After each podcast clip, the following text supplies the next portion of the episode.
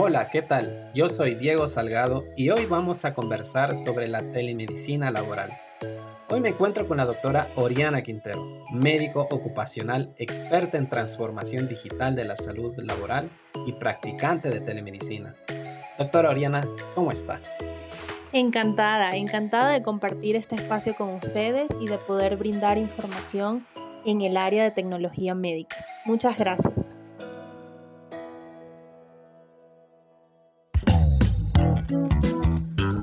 Bienvenidos a Health Radio, el podcast donde destacados expertos en diversos campos de la salud humana abordan los temas que más te preocupan y los que tienes curiosidad de conocer a fondo.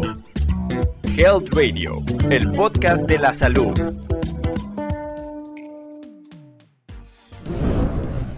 Quisiera iniciar este podcast comentando que la telemedicina laboral ha surgido como una solución innovadora y eficiente para atender las necesidades de salud de los colaboradores en el entorno laboral actual. Esta práctica, que combina la medicina a distancia con las demandas específicas del mundo del trabajo, ha experimentado un notable crecimiento y ha sido de gran apoyo en los últimos años. Doctora, ¿qué es la telemedicina laboral y cómo ha evolucionado en los últimos años. La telemedicina laboral no es más que el uso de tecnologías de la información y la comunicación para proporcionar servicios de salud a los colaboradores dentro del ámbito laboral. En palabras sencillas y simples, no es más que la comunicación ética, legal y segura entre el profesional de salud y el colaborador, de manera tal que se le pueda dar resolución a su problema a través del acto médico llamado telemedicina. Sin embargo, en los últimos años esta práctica ha evolucionado de manera significativa debido a los avances tecnológicos y a la creciente conciencia sobre la importancia del bienestar de los colaboradores dentro de las áreas laborales. Interesante, doctora. Quisiera saber qué diferencias hay entre la telemedicina antes y después de la pandemia de COVID-19 en el contexto laboral. Sí, efectivamente, antes de la pandemia la telemedicina laboral era vista como una opción conveniente, más no esencial. Sin embargo, ante el contexto de la pandemia de COVID-19, se convirtió en una herramienta crucial y muy útil para proporcionar atención médica a los colaboradores de manera remota minimizando entonces el riesgo de contagio y disminuyendo la incidencia de brotes epidemiológicos dentro de las empresas. Sin embargo, hoy por hoy la telemedicina se evalúa como una herramienta complementaria a la gestión médica asistencial ocupacional, porque ayuda a que el colaborador se encuentre con bienestar biopsicosocial como lo define la Organización Mundial de la Salud, pues no es solo el bienestar físico, sino también es el bienestar mental y el bienestar social. Doctora Oriana, ¿cuáles son los beneficios principales de la telemedicina, tanto para los colaboradores como para las empresas? Fíjate que la telemedicina es bastante versátil. Cuando nosotros juntamos la tecnología con la parte médica, los colaboradores se ven beneficiados porque primero evitan el traslado de acudir a un centro médico y de tener horas de esperas. A través de la telemedicina, a tan solo un clic pueden tener acceso de manera pertinente a su médico tratante y dar resolución a su patología de base. Adicional a esto, este estilo de medicina puede también ser aplicable a su familia y sentirse protegido en todo sentido mejorando entonces la cultura organizacional en cuanto a salud ocupacional de la empresa, pero también la satisfacción del colaborador.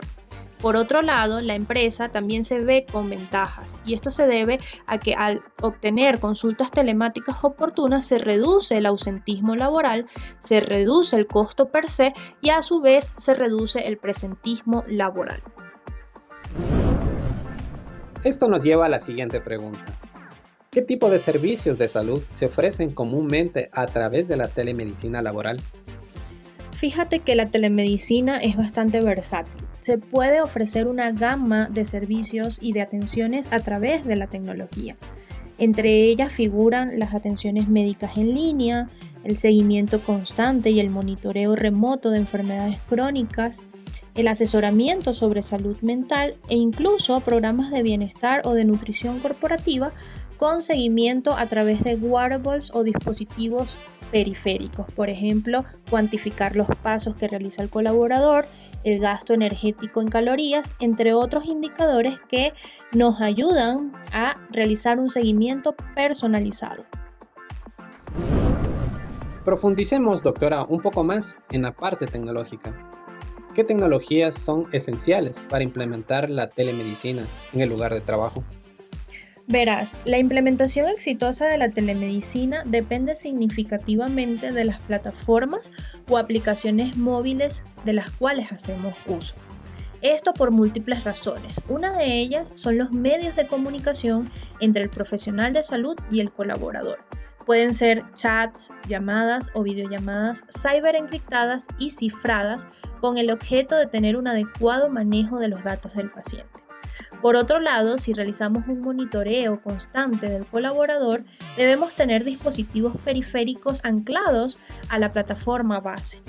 Y adicional a esto, si hay una gestión de registros de datos electrónicos, deben estar dispuestos en servidores de alto nivel de seguridad para respetar la confidencialidad del paciente. Y otro punto importante que no debemos dejar de escapar es el consentimiento informado.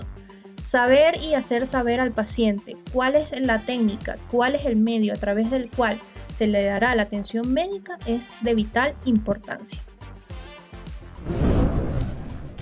Seguramente quienes están escuchando este podcast se estarán preguntando cuál es el costo-beneficio de implementar la telemedicina en las organizaciones.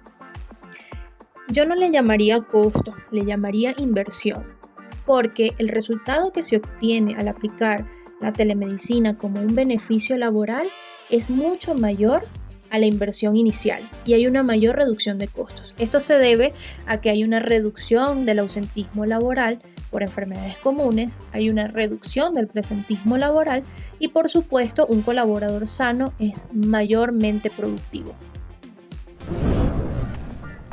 ¿Puede la telemedicina laboral contribuir a la prevención de enfermedades y la promoción de la salud en el lugar de trabajo? La respuesta es sí.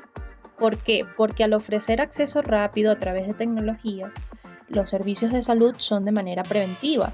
Eh, los médicos ocupacionales pueden realizar programas de bienestar, monitoreos constantes de salud, prescribir un plan nutricional, prescribir ejercicio para el colaborador y esto pues promueve a ayudar a prevenir enfermedades cardiometabólicas a futuro y por supuesto ayuda a que se desarrollen estilos de vida saludables no solo para el colaborador per se, sino también para sus compañeros colaboradores.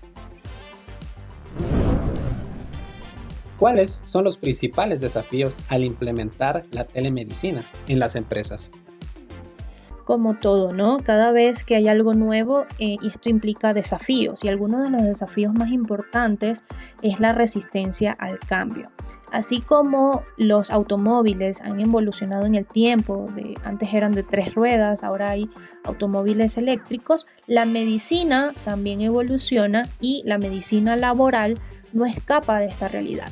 Entonces algunos profesionales de salud y algunos colaboradores pueden tener resistencia a este cambio. Sin embargo, no quiere decir que no sea una herramienta bastante positiva y de bastante ayuda que automatiza procesos en la atención médica ocupacional.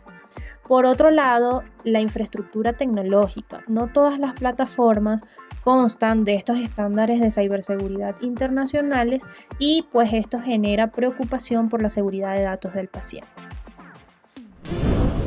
Muchas gracias, doctora. Y entonces, ¿qué capacitación y preparación necesitan los profesionales de la salud para ofrecer servicios de telemedicina eficaces? Fíjate que la capacitación y la educación es por ambas partes, tanto para el profesional de salud como para el paciente colaborador. Por una parte, el profesional de salud debe tener habilidades de comunicación en línea y de comprensión para poder analizar los signos y síntomas del paciente. Adicional a esto, debe tener el Internet correcto y el, ambiente terapéutico, que es, digamos, el uso del fonendoscopio, el uso del el mandil, para dar seguridad al paciente de la persona que lo está atendiendo. Adicional a esto, el colaborador debe educarse y capacitarse en cómo utilizar la aplicación móvil, también tener la línea de internet adecuada y por su parte, eh, obviamente, la iluminación, el micrófono, la imagen adecuada para llevar una comunicación efectiva con el profesional de salud tratante. Una vez realizada la capacitación y preparación, ¿cómo se mide el éxito y la eficacia de los programas de telemedicina en las empresas? Esta pregunta es bastante interesante porque lo que no se mide no se evalúa, ¿no? Y el éxito se puede medir mediante métricas o indicadores. Una de ellas es la satisfacción del paciente. Un paciente satisfecho y feliz con su atención médica es un paciente que va a producir y va a generar fidelidad a su empresa. Por otro lado, los indicadores de ausentismo laboral los indicadores de morbilidad y por supuesto los resultados de salud y retorno de inversión a este coste-beneficio. Finalmente, pero no menos importante, ¿qué consejos daría a alguien que busca implementar la telemedicina en su organización? Mi recomendación sería tener una planificación en el tiempo de esta implementación tecnológica por supuesto, seleccionar tecnologías adecuadas, pero también proveedores de atención médica que garanticen y estén capacitados para aplicar telemedicina a nivel empresarial. Asimismo, utilizar plataformas o software que tengan los altos niveles de seguridad de la información y el adecuado manejo de datos del paciente. Eso básicamente sería. Y con esto hemos llegado al final de nuestra entrevista de hoy. Quiero agradecer sinceramente a nuestra invitada, doctora Oriana Quintero, por compartir sus conocimientos y experiencias con nosotros. Ha sido un verdadero placer tenerla en nuestro programa. Recuerden a nuestros oyentes que si desean obtener más información sobre el tema que discutimos hoy, pueden visitar nuestro sitio web o nuestras redes sociales. Doctora Oriana. Muchas gracias por la oportunidad de estar aquí hoy. Ha sido un placer compartir este tiempo con ustedes y con todos los oyentes. Espero que hayan disfrutado tanto como yo. Hasta pronto y gracias por sintonizarnos. Esto fue Health Radio. Muchas gracias por acompañarnos. Te esperamos en el próximo capítulo del podcast, con más información especializada invitados, novedades y sorpresas en temas de prevención y cuidado de salud humana. No olvides darle a like a nuestra página para mantenerte informado de todas las novedades que estamos preparando. Y compártela con tus amigos para que hagamos una comunidad saludable. Hasta pronto, cuídate mucho. Health Radio, el podcast de la salud.